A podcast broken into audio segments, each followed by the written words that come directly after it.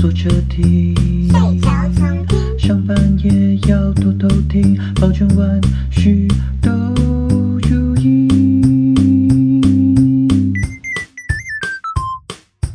大家好，欢迎收听万事如意，我是一凡，我是阿如。今天我们要介绍的这首歌曲呢，就是已经拿过了金曲歌后的徐佳莹小姐本人，她在心理学专辑里面写的其中一首歌，就是《是日救星》。但在做这个歌之前，我说带大家深入进入这个《是日救星》的世界之前，我非常想要先问问阿如，她觉得这次的金曲女歌手呢，到底是会奖落谁家？因为我们这一集。节目录制的时间是在金曲奖之前一点点，然后我们讨论了非常久。当然，身边就是不乏有徐佳莹派的朋友们，非常大力支持徐佳莹。但是因为伊凡本人已经看到阿令快要变成下一个金曲倒霉鬼，我真的好想给他哦。再加上我觉得阿令就是这张专辑也真的做了蛮多不同的面向，然后也感觉到他在做自己想做的音乐，所以我很想要用一座金曲奖给他肯定。如果徐佳莹得，你会生气吗？徐佳莹得，我不会生气啊。那谁得你会生气？谁得我会生气哦？这么这么尖锐的问题，你就要说谁得，我都觉得是很好的安排啊。我我不要假中立。其实我有一点点想不起来，除了徐佳莹跟阿玲之外，还有谁？还有洪佩瑜啊。啊，还有那个郑宜农吗？郑宜农有吗？没有，郑宜农是台语。拜拜。然后还有戴佩妮啊，啊对，还有戴佩妮，还有一个女生酷酷的中国女生，对，郁可唯。我觉得这几个我自己就是真的只是在阿令跟许佳莹中间摆荡啊，如果颁给其他人，我真的也是衷心祝福。我很肯定大家在音乐上面的才华。我觉得应该说情感上面，我比较希望阿令得奖，因为阿令就是耕耘了很久嘛，然后在 Link 专辑很出色的表现。理智上来说，感觉徐佳莹可以拿下第二座歌后的可能性，跟就是哦，我我觉得坦白说，徐佳莹要拿这一次歌后，我也觉得很有可能，因为她的专辑，你看从切歌写了一个这么旋律性很强。的芭乐歌，这样讲会被骂吗？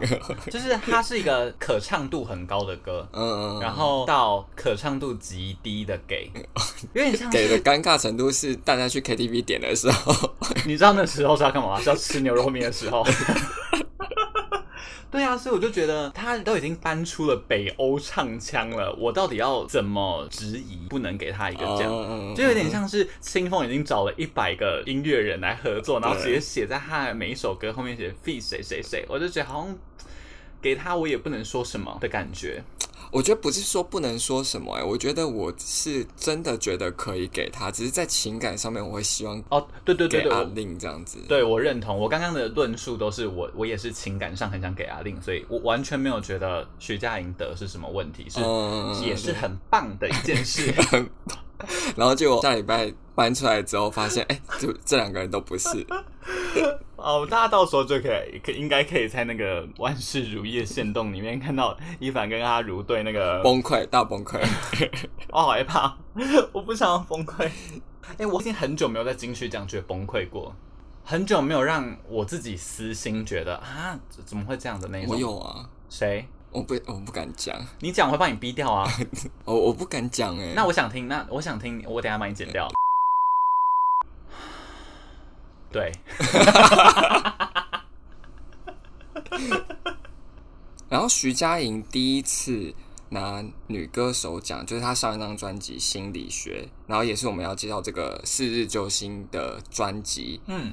我第一次听的时候，就是听《是日救星》，它是专辑前的前导歌，就在还没有出心理学之前，嗯，因为他那时候应该是要开《是日救星》的那个演唱会，演唱会对对，巡回演唱会，所以先推出了《是日救星》这个歌。我那时候听的时候，就真的被惊艳到，就觉得徐佳莹在前面，就比如说《寻人启事》啊，或者是《明天的事情》，嗯，之后有一个新的面向的感觉。嗯我觉得有一点点像是韦礼安出了《狼》的专辑的时候的感觉。对对对对对，就是你好像有点进入一个完全不同层次的徐佳莹，有点像从毛毛虫进化成蝴蝶的感觉。你已经不是毛毛虫二点零，你是蝴蝶。那为什么梁静茹的燕尾蝶没有没有？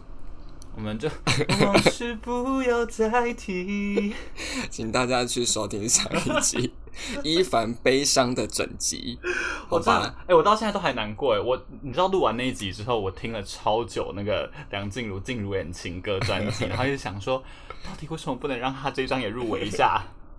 但我也很认同，就是徐佳莹这一张心理学专辑，就我个人而言，应该可以说是。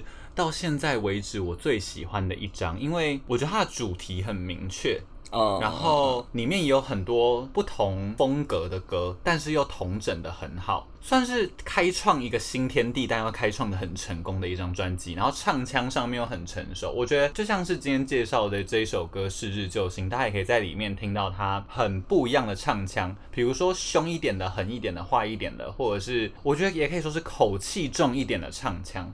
对，因为我觉得心理学，他这张专辑有打出，就是徐佳莹在转变她唱情歌，开始增加很多气声的这个特质，嗯、但她在是日救星呈现出一个很反面的状态。对，我刚刚就是想要讲这点，就是她之前开创比较像是气音，但这一次开创比较是更各种口气跟态度。嗯，对对对对，对，这是我觉得他进化的地方。就整张专辑的弹性很高，比如说现在不跳要干嘛，或是病人，就整个作品的那要说厚度吗？就是它可听性，我觉得广度很高，厚度也很高。对对对对对对。那大头啊怎么办？大头啊就是一个他私心放给他的助理的一首歌啊。我有一点点觉得，就是那个可以算了。我就想说可以出个单曲，然后给他的助理听听看 就可以，不用一定要放进心理学专辑，因为我自己觉得有一点跟主题不符。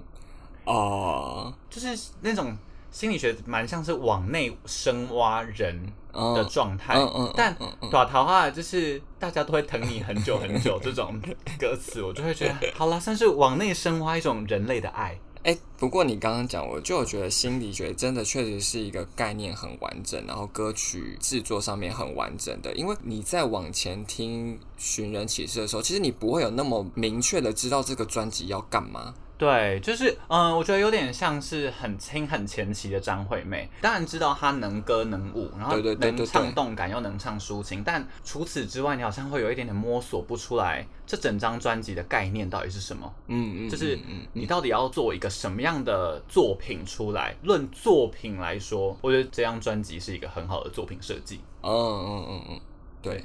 我们一起对，好好笑。但这首歌我有一个小小不认同的地方。你说是日救星吗？对，我以为你要说短头啊。刚刚想说你前面不是抱怨很多了？短头啊，是整首歌我都有不认同的地方。应该说短头啊，这是这张专辑里面我不认同它应该出现在这里的地方。但是日救星里面，我要先说，我觉得它里面的吉他跟西塔琴编写很好听。嗯，就是它啊，我其实不是音乐专业，但是它用了很酷的音阶啊，我这样觉得。但它里面还用了一些弦乐，嗯，我静静的听你先消毒，然后 看你后面要说什么。我就是觉得，尤其听到桥的时候，还有一段呢、啊，专门给弦乐拉了很多噔噔噔噔噔噔，像这样节奏的声音。嗯，我觉得。如果你今天都要放弦乐进来了，就可以让他做更多有趣一点的事情。我就是那那个地方有点稍显呆板，然后他在要进从桥进入到最后一次副歌的时候，他又用弦乐做了一个很紧凑的堆叠，嗯，然后才砰进入最后一次的副歌。然后就觉得那个堆叠的过程很像 B 级恐怖片会 在恐怖的情节要出现之前出现的配乐。我不同意，我我很爱那一段，我很爱弦乐在这个歌里面出现的地方。但你不觉得真的那个弦乐听起来很像是张韶涵的十年前的专辑？就是不痛的间奏，搞不好也可以有这种不痛的间奏，就是有啊。对啊，所以我就不懂啊，我就不懂为什么概念这么好的专辑，然后制作这么好的歌，要放一个稍微无聊的弦乐。或是他想要他不抢戏啦，我帮他说一下话。我觉得他是故意的。你说他故意复古吗？我简直讲不出来。我想一下，你真的想不出来支持这个弦乐论点吗？对，对因为他本身就是没什么好支持的，我只能这样说。除了复古之外，我找不到任何论点可以把它合理化。我觉得他就是故意要这样子做的。你说建立一个弦乐跟其他酷乐器的反差吗？类似，就是不用每个人都很大名大放，总是要有一些配角的。但我也不觉得他是配角，哎，对啊，因为他给他一段 solo，对他给他很长的时间，但我不觉得他有很过时还是怎么样，哎，我我其实没有觉得他，我刚刚是不是就已经说他老？但我觉得我最根本是觉得他无聊。你是觉得他可以再有趣一点？我觉得他让可听度扣分啦，应该这样讲。因为我应该说，我被前面那个吉他跟西塔琴弄得太高度期待了，哦，以至于出现了像不痛一样的年代感的弦乐编制的时候，就会觉得，哎，好像也可以酷一点吧，这种感觉。好了好了，反正就是个人口味问题嘛。对对对对，音乐本来就是很主观的事情，所以金曲奖要颁给谁我都 OK。但阿如是在二零一八年的时候有去听《四日救星》巡回演唱会哦，你有去听哦？哦，那那那时候你就是徐佳莹的粉丝嘞？我那时候算是，还是你是去听一个怀念星光大道出身的歌手的感觉？没有哎，我那时候算是徐佳莹的唯粉而已吧，唯。是个小小的那个微细微的微，对对对，因为虽然说他前面红很多歌，然后也我都也都会唱，嗯，但是没有到那么喜欢说要到听演唱会，嗯嗯嗯，只是那时候出了《是日救星》，我才觉得好像可以听一下，所以蛮算是《是日救星》这个影子丢出来之后，吸引到你觉得哇好酷哦，我应该要去听一下这个演唱会要搞什么？对对对对对对，那结果演唱会如何呢？因为我没有去听徐，我完全没有听过任何一次徐佳莹现场。徐佳莹现场，我是觉得高雄场那一场声音状况还不错。嗯。但是我觉得整个演唱会有一点太无聊了。怎么说？怎么说？我很难想象，因为如果有人跟我说张惠妹这一场声音状况很好，我就会知道哇，那这一场一定很不无聊，一定很好听。但为什么徐佳莹会声音状况很好，但又会觉得哦，这有有点无聊？是不是跟那个弦乐有一点感觉，异曲同工之妙？不是，不是，不是。我觉得他的无聊是演唱会气话很无聊。你用狠哦，我我我。我会剪进去哦，我会剪成预告。我觉得如果大家有听过乌托邦之类的，你就会知道说，你说张惠妹对张惠妹的乌托邦，你就会知道说，它整个舞台的配置，嗯，然后到它每一个节目的段落中间的，不管是动画或者是串场音乐，嗯。我记得乌托邦那时候甚至有发入场小卡，像悠游卡一样的入邦证。对对对对，就是这种包装很完整的一个，可以说是概念演唱会。对对对，它比较像是演唱会，然后徐佳莹像听歌会、歌友会，你说很像音乐会，你懂吗？可以理解，可以理解，就是不能说成发，但比较像是就是听歌会啦。其实对，就是舞台什么？其实我讲好像我去听过一样，我没有。我推论，我推论，舞台比较小一点，然后，但如果好，那如果说可以加强的部分，你会觉得是哪里？可是其实有一点远了，我有点，那但如果这样的话，代表舞台效果你也没有觉得很印象深刻？对，舞台效果其实也很普通。我觉得曲目上面也比较没有那么多的新编曲，但是还是有啦，像好像辣椒有。嗯，哇，好粉丝的歌哦，就是他给粉算是给粉丝的礼物诶。如果他重编辣椒，我蛮可以想见他是要送给粉丝的，因为路人粉不会听过辣椒啊，应该不会吧？我不确定诶，我因为我没听过，我的意思就是我在没有要做任何节目之前，我是没有听过辣椒的。哦，对啊，就是其他歌感觉就是顺顺的唱完这样子，那会感受到他对粉丝的爱吗？因为我觉得他有点像是一个情感表达能力蛮好的人呢，还是没有？那我误会徐佳莹了吗？我我我我其实有点不敢说，因为我现在评论的这一整段都是用一个印象分嘛，嗯嗯嗯，因为我没有实际的记忆，但是我就是一个印象，就是听完的时候，我只记得我的印象，嗯、但我不记得实际的内容发生了什么事。我突然想想，会不会是因为你的是伪粉啊？就是是伪粉的状况去听的，有可能。因为如果比如说我去听安普的演唱会，就算他讲的再屁的话，就是他讲的话很有价值，只是有时候会觉得他自己会自嘲说，就是你们都听我来讲一些你知道是干话之类，但我就会记得很多他讲的干话，所以我觉得可能是伪粉跟死忠粉的差别，哦、但也是很久之前的啦。有可能、欸、有可能是因为我在伪粉的时候，其实前面有很多歌我可能也没听过。对对对，就是你搞不好你对他的整体原本的编曲也不是说超级无敌熟悉的状态下去听的，就他就算他办的很不听歌会，对你来说搞不好也算听歌会。对，有可能。而且我甚至不记得那一场嘉宾就是艾怡良他。他们两个 超好唱的内容，因为阿如前几天跟我说，他有去听，我说真的假的？我说那你的那一场，因为我曾经在网络上看过影片，是他的嘉宾是艾怡良，然后我是艾怡良的大粉丝，所以说哇，那你该不会看到艾怡良那一场吧？他就说，他就说，哎、欸，然后他查一下，说，哎、欸，真的是哎，但是他需要一些资讯佐证，因为他脑袋没有这个记忆，我没有这个记忆，而且那一年他们已经退出傲娇了，对。我。我甚至不记得他们两个是唱傲娇，我后来好像有抓回一点印象，是他们在现场的傲娇版本是张惠妹的 part，他们没有分来唱，他是让就是有点像是播张惠妹的音档，然后他们唱自己的 part 这样子。嗯嗯嗯嗯嗯，我只有大概这个印象，觉得我应该可能有听过。会把傲娇拿来举例的点，是因为呢，我跟阿如其实蛮常唱傲娇的，所以如果连傲娇都不记得，那表是一件大事。总之呢，以上言论，我说阿如跟我的对演唱会评论的言论啊，我是没听过，但阿如的就是已经 印象分，印象分。所以大家如果有任何对那场演唱会的想法，或是你是当时就很有意识的一个老粉丝，然后进去听 徐佳莹是就是演唱会，对啊，很可以跟我们补充，或者是来 IG 跟我们讲，我会帮你帮大家分享那场演唱会到底。真的发生了什么事？我们还原现场一下。阿如的记忆，我每次跟阿如聊这种事情，非常不可靠。对，我都觉得阿如的记忆真的。好弱哦，就是超弱的。阿如跟朋友出去玩也不会记得跟朋友做了什么事情，然后去听演唱会也不会记得唱了什么。我想，到底发生什么事？因为我是那种去听我爱的歌手演唱会，听完之后我会自己在捷运上就帮他建那一场演唱会的歌单的人，即便没有人来追踪我，我都会想说不行，我要建起来，不然我到时候会忘记。然后我隔天要复习的时候，才有机会可以再重温一次演唱会的顺序。嗯嗯嗯。对但我讲一下，就是为什么当时对徐佳莹会只是伪粉而已。嗯，那、就是、我们给这个歌手篇幅好长哦，大概已经聊到二十六分钟。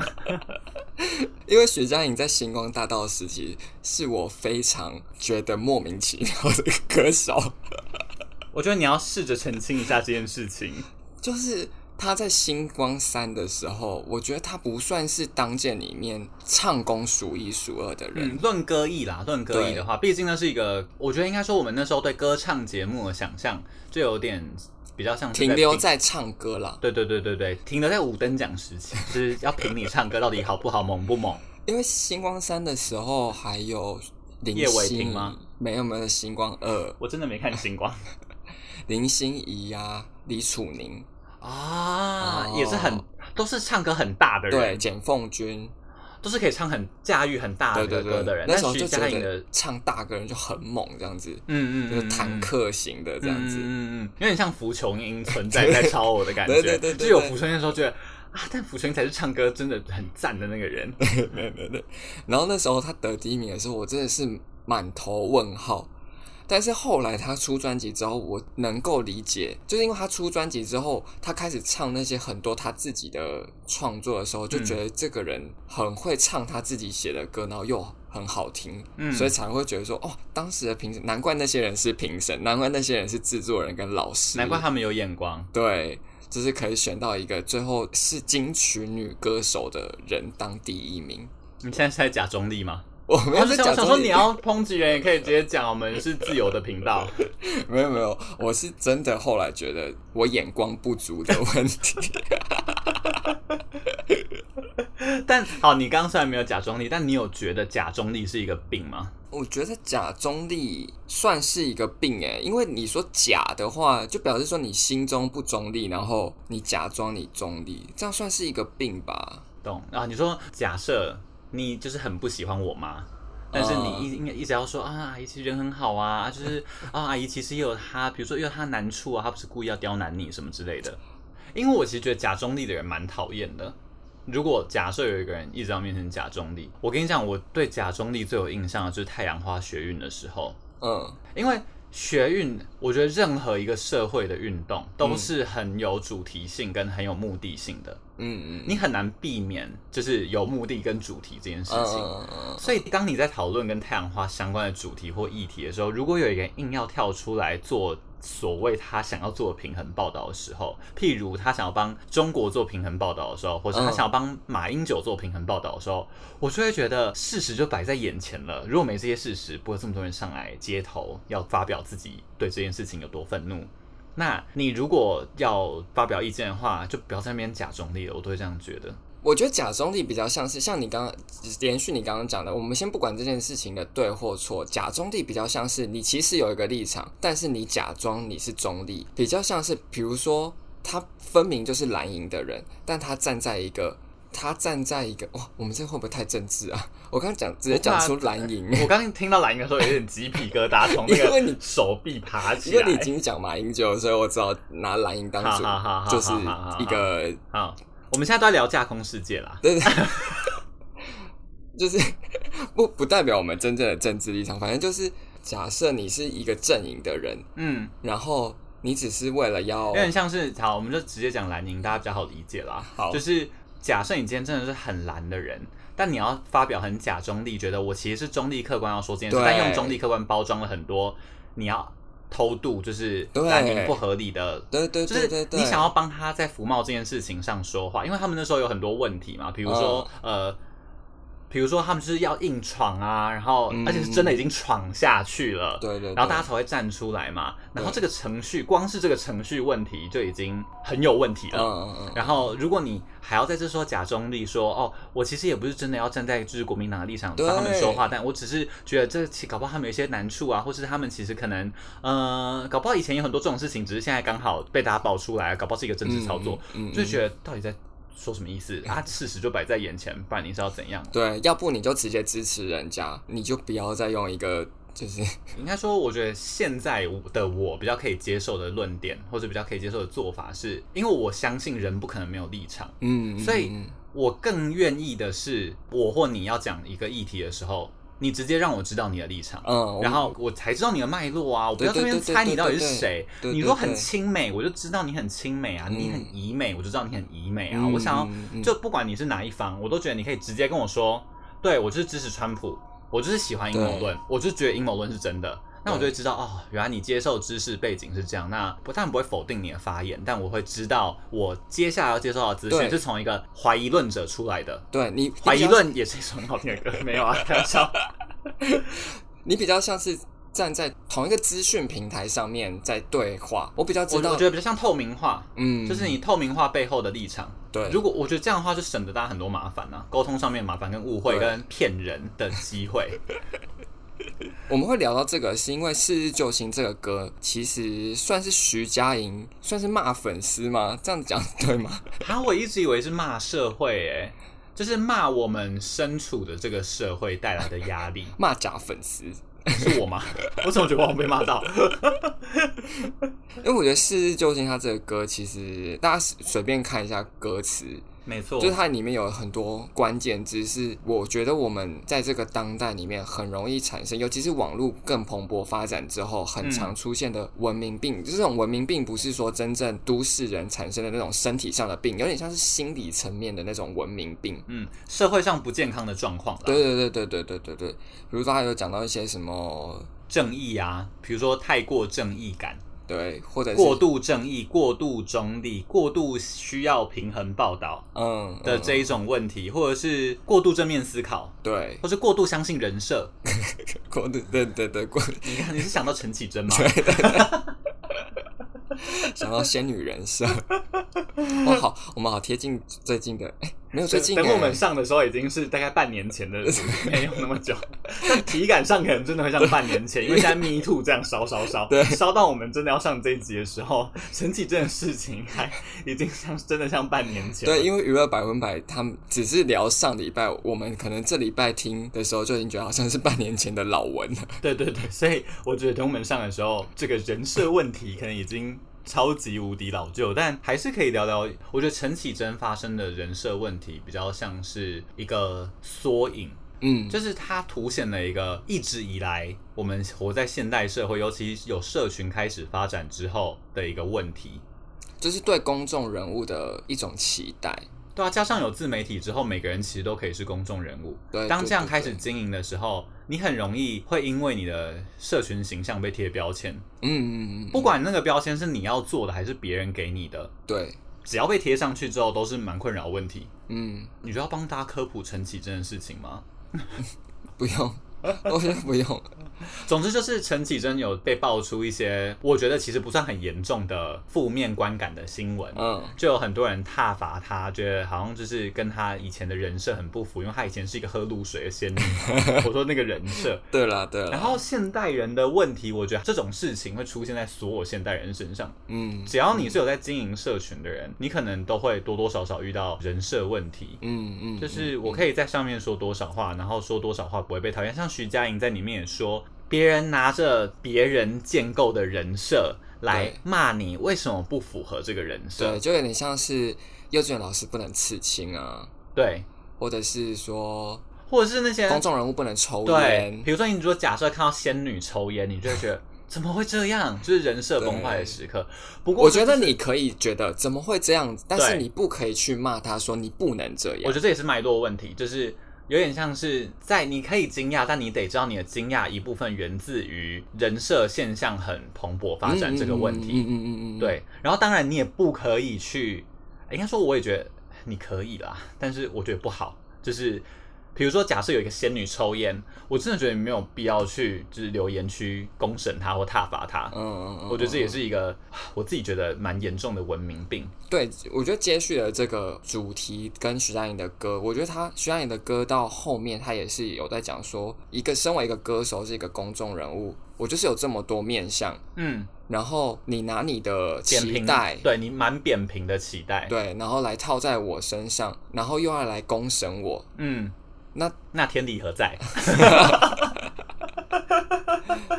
那但是我就是长这样子啊，对就是你要要不你就接受，要不你就你就不要吧。他很帅气的说了，他很说要买就全部买单呐、啊。对对，就是你如果要喜欢我，你就真的给我全部接受，不然你就不要。啊、有点像我不二价哦，我就是这么多东西，你想要买就全部买走。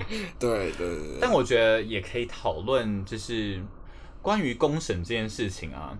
我对公审本质上的看法是，我觉得它就是不太恰当的一个举动，因为就像是你没有办法了解，比如说桂纶镁的全貌，嗯，也代表你很难透过社群了解很多事情的全貌，对，所以我不觉得任何一个人有那个资格。啊，这样好像我在资格论别人呢。应该说，我不觉得去公审别人是一件好事。坦白来说是这样，但是人家就是公众人物啊，他就是需要被公众评判呢。对我，但我觉得，我觉得公审跟讨论蛮不一样的。比如说，你可以讨论这件事情，嗯、但你不可以批评一个人的人格，或者是你不可以辱骂一个人。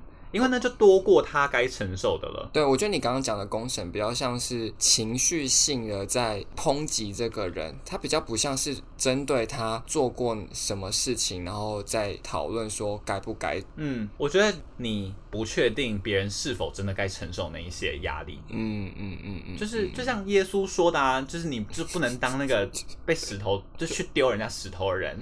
你们 耶稣很好笑吗？没有，你觉得身为一个同志讲出耶稣是不是很违和的事情？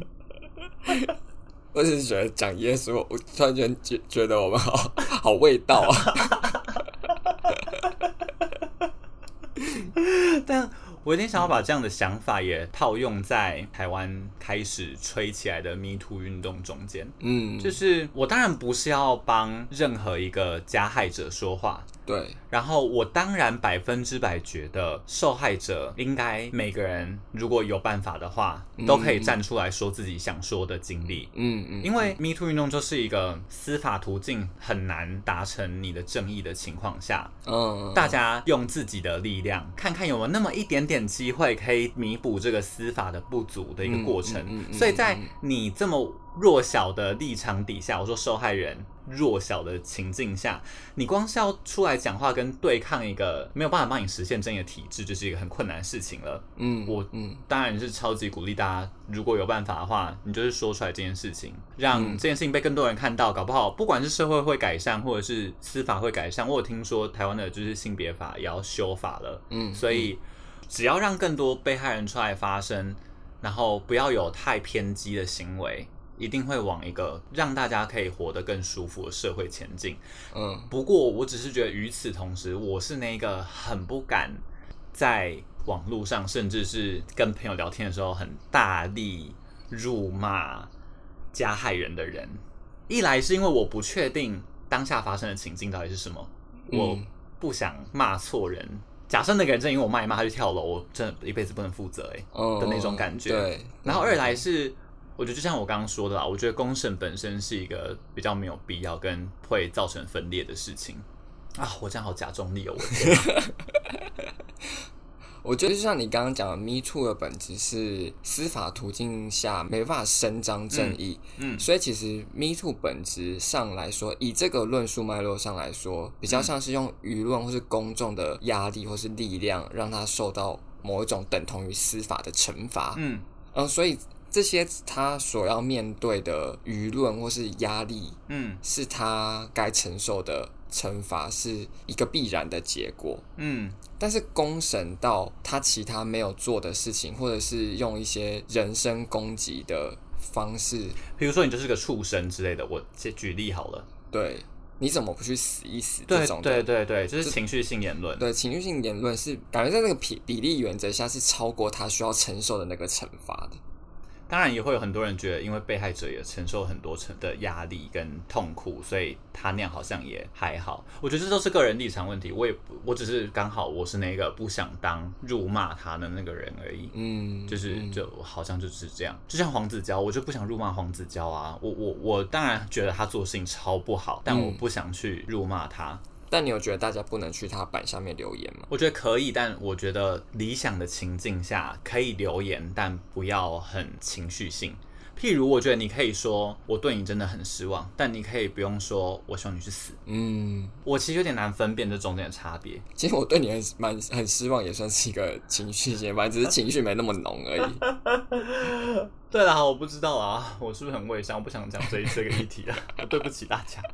但我要说，我真的要说另外一些人，我觉得他们就是传统价值的道德魔人。比如说，有人就会在 Me Too 运动爆发的时候，然后他说：“你为什么早不报晚不报，在人家已经结婚有小孩的时候报？你这样就是在故意蓄意破坏人家的家庭。”我看到这种都常翻桌的，想说到到底是什么逻辑啊？捍卫家庭价值竟然被你摆在帮受害者伸张权益高这么多的优先权，我觉得超级不合理的，就是看到就很生气耶。哦，因为我刚还在想说，为什么这个是道德魔人？他觉得维护传统家庭价值，对啊，是一个更高位的对的的的价值观，嗯，不可侵犯。嗯嗯嗯，我想说，到底有什么毛病？就有太多这种用用自己的价值观加注在别人身上的事情了，然后我就觉得这非常没必要，然后这个才值得被挞伐。我是不是要公审他？我好想公审他，就是会觉得怎么会这样？我觉得任何一点点检讨被害者的言论都会让我非常的生气。嗯，嗯，就到底都什么时候了？到底为什么要做这件事情？好，我我觉得我有，有一点点可能要过度正义魔人的发言，就是我今天看到一个媒体人，然后他就在。就是自媒体算媒体人吗？算吧，算啊。就是我今天看到他在发脸书上发了一个文，她是一个女生，然后她跟一个男生拍照的时候有就是比较亲近的举动，比如说搭肩膀啊什么之类的。嗯、然后她就发了那一张照片，然后开玩笑说以后不要 me too 我什么之类的。嗯嗯嗯。然后我就觉得不好笑，我就觉得为什么你要在这种时候开这种玩笑？嗯，我比较怕我的朋友跑去路上当正义魔人。比如说，但我其实可以理解正义魔人呢。我我当然不是说我可以理解我要被这样对待，我没有觉得我应该要被这样对待。任何人都不应该被正义魔人很正义魔人式的对待。但徐佳莹歌词里面就是他徐佳莹歌词 quote 他说：“请注意你快着魔的正义嗜好。”我觉得这个写法很有趣，因为我心里面真的会有一股很像瘾要发作的感觉。嗯，我是看到就觉得很看不过去，但我都会强力的压抑自己想要讲出来的那个冲动。嗯，就是我会。讲跟自己讲一万次，说那是别人的事情，不是我的事情，那是别人的选择，不是我的选择，那是别人的生活，不是我的生活。我不可以拿我的价值观 去强加在他身上，即便我觉得我价值观比较优越。嗯、我觉得当你会选择相信一个价值观的时候，你某种程度应该会觉得那是一个比较优越的价值观。对啊，一定是的。但在这个情况下，你如果跟别人讲，就真的是一个很自以为是的行为。对，但我觉得有点难拿捏啦。就是好，假设你是很爱热爱环保的人。你要怎么在看到别人一直很不环保的时候，又能做一点改变？还是就真的没办法做改变？你觉得？比如说，你身边人都免洗餐具，嗯，然后多数人应该都认同用免洗餐具是一个不环保的行为，对。但不是每个人都做得到用环保餐具这件事情，对。但如果你不能当跟他们说的那个人的话，这个世界要怎么变得更好？就是自己少用一点。哦，我少用，就是那个心态是，我少用你就少一份。对啊。就是我管不着别人，但我管好自己。对啊，好像也是啦，好像也是。可能是因为我是一个胆子很小的人吧。但我也是啊，我其实从来没有跟任何一个不用环保餐具的人说。我觉得你这样真的好不环保哦！地球真要因为你死掉，还贵的鼻孔都要长两根吸管，你都不知道。就我从来没有跟人家宣扬过这种很像传教的理念，所以我比较怕我的朋友在路上当正义魔人，可能是比较怕对方会来打我们。一切都源自于我们只是胆小又怕死。但我觉得这很值得思考，因为我完全。认同徐佳莹写这是一个嗜好，就是你会有一种着了魔的心态，嗯、很想要去跟别人宣扬这件事情。嗯、我想要举一个例子，就是我身边有人就遇到妈妈很想要他，就是交另一半，然后很担心他以后会孤单终老，并且担心到就是三不五时就会传一个人的照片，说：“哎，你觉得这个人怎么样？” 然后我就觉得这个也太太着魔了吧！就当你认同一个价值观的时候，你就很可能做出很偏激跟。我觉得啊，我想通了。我觉得是侵不侵犯别人自由的问题。只要那个人不犯法，他其实可以有选择权。对啊，对啊，对啊。那个人不犯法，他可以选择他要不要用免洗餐具。嗯。那个人不犯法，他可以选择他要结婚还是不结婚。对。你完全没有资格传一张照片问他你要不跟他相亲。有资格啦，他是妈妈。但你就在侵犯他的隐私啊！就是他就不想啊。我觉得应该这样举例比较好，就是你没有资格去一个有刺青的幼稚园老师的脸书底下说你不能刺青。你对幼稚园老师刺青好有想法，哦，因为前两天有前几天有这个新闻啊。哦，所以他是被抨击吗？对啊。我天哪！然后还有记者去路上就是访问大家说。你觉得幼稚园老师或是老师可不可以刺青啊？虽然说大部分的人都是说，但一定关系。我可以想见，一定也有人觉得很不 OK。我觉得另外一个是那个访问，后来我好像过几天有看到另外一个是，觉不觉得带小孩出去的妈妈不能穿太露？大家都好会挑起好可怕的对啊言论哦啊，这不是在侵犯别人的自由吗？对，然后就是有一些比较传统的妈妈就说，这样好像比较不好啊，有时候会有。尬拍给那多谁的嫌疑？对，就是原话就是这句尬尬拍给那多谁？真的假的？我真的是白眼要翻到天上去。我想说，到底关你屁事？我要重播一次佛跳墙，关你屁事？哎、欸，所以我我说我怕的可能就是这种，就是比如说你是一个妈妈，你带小朋友去公园玩，嗯，真的会有那种阿姨来跟你来建议你的衣着，对，来来跟你闲聊说，啊，你这样子穿这样会不会？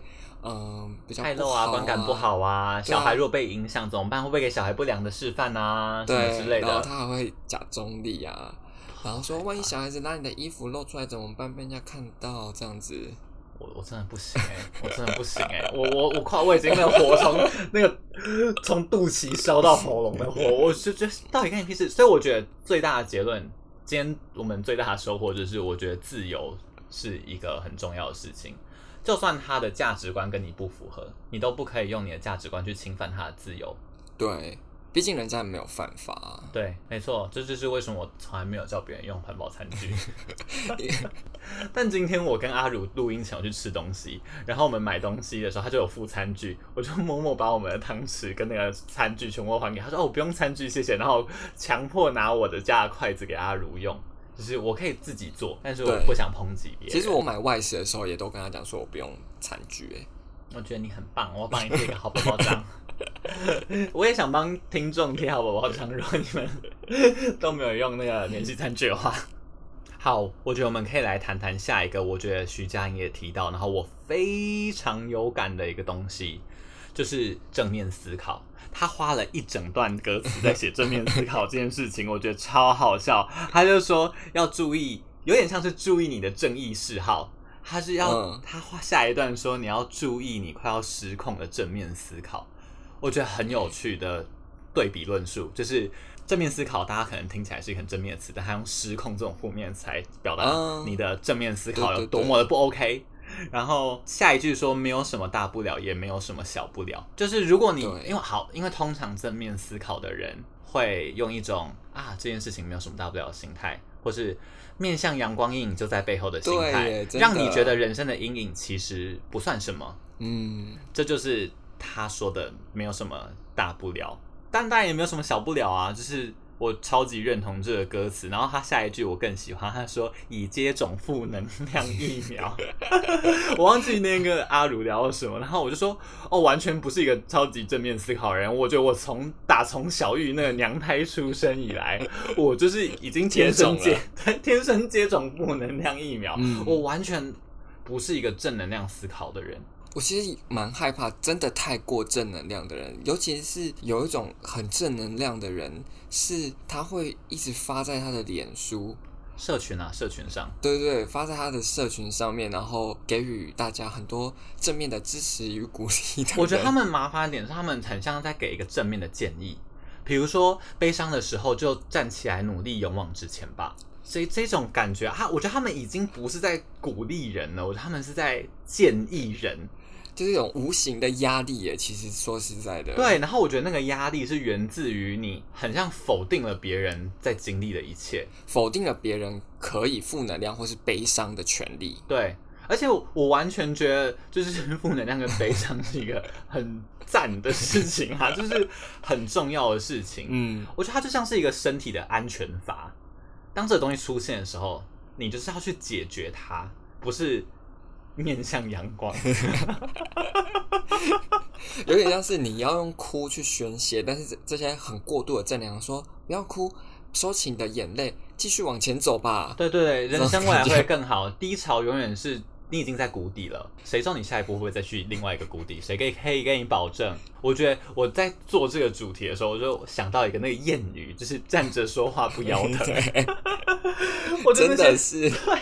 我觉得那些正能量爆棚的人，就是站着说话不腰疼的人，就是他可以把自己讲得头头是道，但是完全忽略背后别人经历的事情。然后我觉得这个过度正能量的东西，也衍生到一个也是我蛮害怕的社群的，算是问题吗？现象就是你说我们我们现在的社群文化，对对对，对，现在的社群文化就是有一批朋友，每个人身边可能都会有出现这种朋友，就是。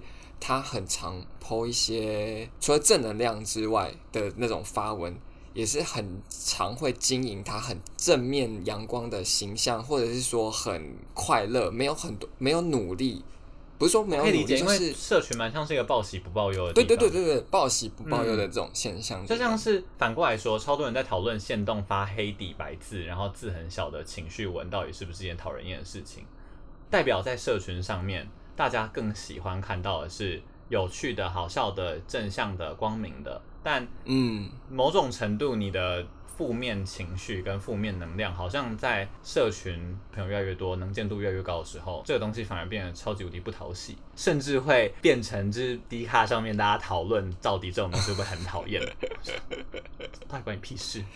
可是我觉得这个再延伸下去讨论，就有点牵涉到，假设如果现在的文化是大家好像都要表露出很成功或是很阳光的面相，嗯，那你的社群压力、你的社会压力会很大，欸，你就会看到你的朋友们好像都很成功，然后每天都在出去玩啊，然后一直打卡，然后觉得生活过得很赞，然后你就会觉得你的生活怎么这么悲惨，每天都要加班到十二点，你你在帮自己代言吗？但我超级有同感，我觉得我 我没有想很讨厌的话，我没有说我有两个面向可以分享，我觉得听起来超讨厌。但我觉得我我很有同感的是，最近不是超多人在出国玩吗？我每次只要在上班的时候看到有人出国玩的动态，我都会觉得那些人是不是过得很好？你就会马上联想到那些人是不是生活条件比我好很多？当然合理，可能不是。对，他们只是愿意花那个钱跟时间出去而已。对，但是隐隐的，你就会有一种比较心态，觉得我是不是赚的比人家少很多？我是不是其实生活品质过得很差？我是不是要再更努力一点才可以过得更棒？我是一个很没用的人的这种心情。就是我觉得这件事情就个案来说，不是那个朋友的问题。也许那个朋友根本就也没有在经营，他可能就是一年才发一次这个东西，嗯、所以其实问题不在他。应该有说无，我觉得无可厚非，因为要我分享，我也会想要分享有趣的事情啊。比如说，我平常一到五根本就不会发现动，因为我生活就是每天坐公车去上班或骑车去上班，怎么 没没什么东西好。我觉得我比较针对的是，真的有一种人，他是刻意在经营这种形象的啊，就他好像三百六十五天都狂发。这种东西啊，我他怎么这么多素材，好厉害！我没有，之前就是 我没有这种朋友啊。有一个类似的报道是说，还是不是不一定是报道，还是故事吧？就说有的人他是会刻意就是做那些布景，他没有出国。他就故意做那些布景，就像网红某好像是某网红被踢爆说他那些出国的照片都是他塞的，对他塞的，好病态哦。对，就是我我其实刚刚想要针对的是这种，我觉得大家如果是你的朋友出去玩，他不是刻意在塑造那种形象，我真的觉得都还好。我觉得这比较像是后来我们得到这个病之后所承受的后遗症。我觉得那算是一个背景。在这样的前提下，我说在大家都报喜不报忧的前提下，你会特别在，你会特别觉得，呃，看到别人过得一直出去玩，风风光光，好像是一件会让自己压力的事情。然后我觉得网红那个是他要不得。因为他是有他蓄意加深了这个文化，他是蓄意加深这个文化，就是我觉得就是有一批人在形塑出这个文化，让大家觉得连看朋友出去玩都觉得压力好大哦。哦哦哦，但是不是反过来说，我们也要跟自己说，你看到的都真的很是冰山一角。因为啊，你比如说我看到阿如出国玩的动态，我就会先我没有出国玩，对不起。有，他已经去泰国玩过了，真的好糗嘞！而且我甚至没有发动态。我说假设啦，好啦，假设假设我看到阿如发了一个出去玩的动态，嗯嗯嗯，我直觉当然会觉得啊，我在工作好没用，我赚好少钱都不能出国玩什么之类的，类似这种自自怨自艾。但是你换个角度想，就会觉得哇，他也是久久才发这一次出国玩的动态，你看不到他，他没发动态的时候，他可能过得比你还要辛苦。嗯，我觉得另外一个可以分享的有趣的发现，就是因为我自认为是生活过得非常无聊、跟穷困、跟可悲的人。你又在经营小媳妇的形象。然后有一天，有一个朋友在 IG 动态回我去看电影的一个线动，然后他就说我看起来很像一个成功人士。我说为什么？他就说因为你都在看，就做你想做的事情。然后他觉得人生这样就是很成功的事。嗯，我超惊讶，因为我完全一点点都没有觉得我是成功人士，我自我感觉超不良好。我觉得我就是穷到娱乐只能去看个电影了。所以我想说的是，就是在这种情境下，你当然很容易变成自己陷入那个自卑回圈的情境，在你长期泡在社群里面的人。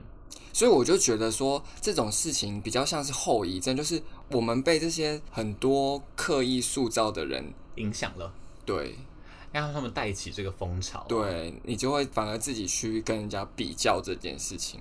对，我就有点想要用那个事故事帮大家平反一下，就是其实你觉得你过得很糟的时候，也会有一群人觉得其实你过得很好，但那都是。你看到的不是真实的别人，别人看到也不是真实的你，应该这样说。嗯，嗯，就是你不用因为这样产生什么比较心态啊，或者觉得别人的形象很值得被相信，就你不用追那个形象，应该这样讲。对，我们这样再连回来的话，就有点像是在整个网络社群发展起来之后，多多少少看到你的朋友，甚至到公众人物，就会莫名的回、嗯、回到我们前面讲那个人设的问题。嗯嗯，就我们。莫名其妙的赋予了人，或者是我们赋，我觉得我们赋予了某种人设标准。嗯，你在看别人的时候，你如果有一种期许的话，你就会也设下那个人设标准，不管是设在他身上还是设在你身上，怎么很色？然后跟你的同才就会变成是比较心理，对。然后如果是跟公众人物，你就会觉得他应该要达到你的期望。对，等于是大家都很像是把彼此甚至是自己套在某一种人设的框框里活着。嗯，对，所以徐佳莹才会叫大家就是拯救自己，就是你要打破它，打破它，打破它。大家知道这个歌吗？大家以后会知道吧？我们搞不好有一天会做。那不知道的话，我们就下一期再跟大家分享。所以徐佳莹在最后一段歌词讲说：“我其实也不乖，要证明什么可爱。”哎，他根本就是在一个大宣誓，就说我的人设或者说我本人根本就不是这样，是这些人设是你给我的。对，就是你帮我建立了一个我是一个乖乖女，不是乖乖女，乖乖女的形象，对啊。然后媒体怎么说，然后你就信。信了还要拿那个形象来压我，对，就是一直拿一些你觉得的价值观或是人设来定义或是期许这个人。我觉得他最后就是以一个身为公众人物的角度在说，我就是有这么多面相，要买就买单，你就全部都买单。嗯，因为那个就是我。对。我觉得他还有做一个很棒的事情，就是他叫大家在爆炸之前要把自己救出来。对，因为你想，光是生活压力就已经够大了。我说这是吃喝拉撒这种生活压力就已经够大了，你还要活在这个社群社会里面，然后还要帮自己建立一个形象去。绑住自己，然后告诉自己应该要成为一个什么样的人，或是你还要去接收很多我们刚刚说过的公审也好，就是或者是社群压力也好，嗯、就是你要承受这么多不必要的负面压力，其实是很需要心理素质坚强的状态，你才有办法活下来。嗯嗯，嗯，所以他才会觉得救自己的就是自己了，因为你无法控制别人什么时候会骂你，无法控制别人对你的期待是什么，但是你能救的就只有感觉是一个你你自己放宽心，你才可以。真的不要受到这些影响，会不会被大家觉得你这样正面思考？哇，面向阳光阴影就在背后。其实那些影响还好，你要放宽心哦。没有，我觉得不是啊，就是放宽心很重要，但是最重要的事情是你要先知道自己的价值跟定位是什么。你对自己知道自己最在乎、想要在乎的事，就是你要对自己有很完整的自我评价的系统，或者是你要很知道自己要的是什么。你在帮理科太太推课吗？我没有，但我理科太太 Podcast 真的蛮认真在做这些事情。我觉得大家如果对这类型的事情，就是我说跟一个人啊，或跟社会互动模式相关的事情，我觉得理科真的做的蛮多蛮嗯蛮重要的议题在他 Pocket 上面。所以如果大家有兴趣的话，也欢迎大家去听听。然后我要说的只是。呃，我刚刚说什么？自评 啊，对对对对，我觉得最重要、最回归根本，他为什么说可以救自己的是自己？我觉得是因为你要帮自己建立自己评价系统，跟你自己到底在意什么。嗯，如果你建立了自己评价的系统，你就不会在别人骂你哪里不不棒的时候，也觉得我真的就很不棒，骂你不上进，对，你就觉得自己不上进。就不用，因为你知道你到底要在哪里上进，然后或者是你如果很知道自己追求的价值是什么，你就不会在看到别人就是家财万贯的时候，觉得自己真是个废物。哦，对，因为你就知道那不是你要追求的啊。我觉得很明显的例子就是，你换一个逻辑思考，你如果走了那个人人生的选择，你会开心吗？如果你不会的话，那那真的就不是你的人生，你不用再纠结下去了。所以我觉得一个人就要知道自己真正追求到底是什么。比如说，我可能觉得做自己有价值，觉得做节目有价值，我想要做好这件事情，这才是我想追求的。那我就不用再去计较那些就是别人过得比我好的事情。你要接受，我觉得还有一个很重要，就是你要接受这是你人生自己的选择，没有人逼你选。就算在很没有选择的情境下，你只能说你的选择很受限。嗯，但是你不能说你没有选择。嗯，尤其成年之后，你过做的每个选择，真的都是你做的选择。即便你走到一个，比如说你读一个冷门科系，但这真的就是你的选择啦，就是你得接受这件事情，你不可以觉得啊，我当初如果读个法律系多好。我觉得这是一个很没必要的状态，只会让自己的心理状况更不好。反过来说，就当你如果有建立好这样的认知，你可能就比较可以强壮的，我说心灵上强壮的面对现在社会，嗯，对一个人该怎么样才是好的好人的要求。我觉得就是整整体来说，你不会。加诸太多不必要的压力在你身上啦，就是对，我觉得那是不真实的压力。对啊，就是那个是别人的或是想象来的，根本就不是你自己的。对啊，对啊，你为什么要把别人的十字架都背在自己身上？对对对，这是很莫名其妙的事情。但大家都会做这件事情，我也会做这件事情，我也会觉得我好像去背一下那个十字架，但其实根本就我自己爱背。是不必要。嗯，参考徐佳莹，把自己救出来。那我们今天这集就到这边喽。如果喜欢我们节目的话，欢迎到 Apple Podcast 帮我们留言五星好评，然后也可以分享给你身边的亲朋好友听听看。也欢迎到我们的 IG 万事如意追踪我们的账号，然后 follow 我们更多日常鸟事。对，没错。那我们今天这集就到这边喽。那万事如意，大家拜拜，拜拜。